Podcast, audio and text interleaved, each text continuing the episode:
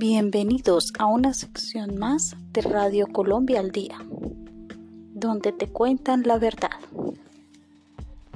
Buenos días, le habla Ana Sofía Martínez. Sean bienvenidos a esta nueva emisión del 16 de mayo. Vamos con las noticias.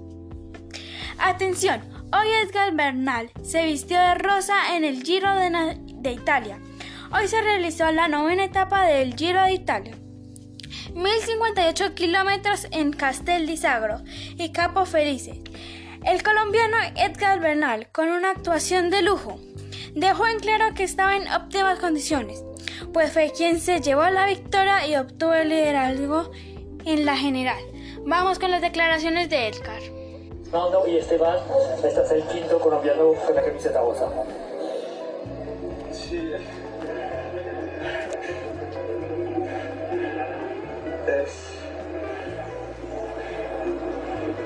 No lo puedo creer. En serio, no lo puedo creer y... De verdad, yo creo que han pasado muchas cosas para, para llegar acá y...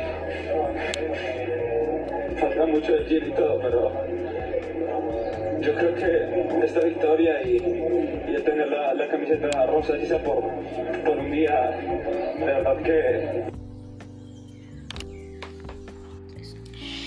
Eran las declaraciones de Edgar, ya que estaba muy emocionado por la victoria. Entre otras noticias, continúan las movilizaciones en diferentes ciudades del país. Cali, Popayán, Bogotá, entre otras ciudades. Han sido noticias en las últimas horas, debido a los fuertes enfrentamientos que han tenido los manifestantes con personal del ESMAD y la policía. Transmilenio amaneció reportado apertura normal del servicio.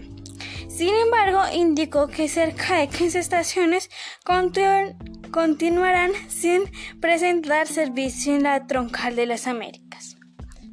Vamos con nuestro reportero.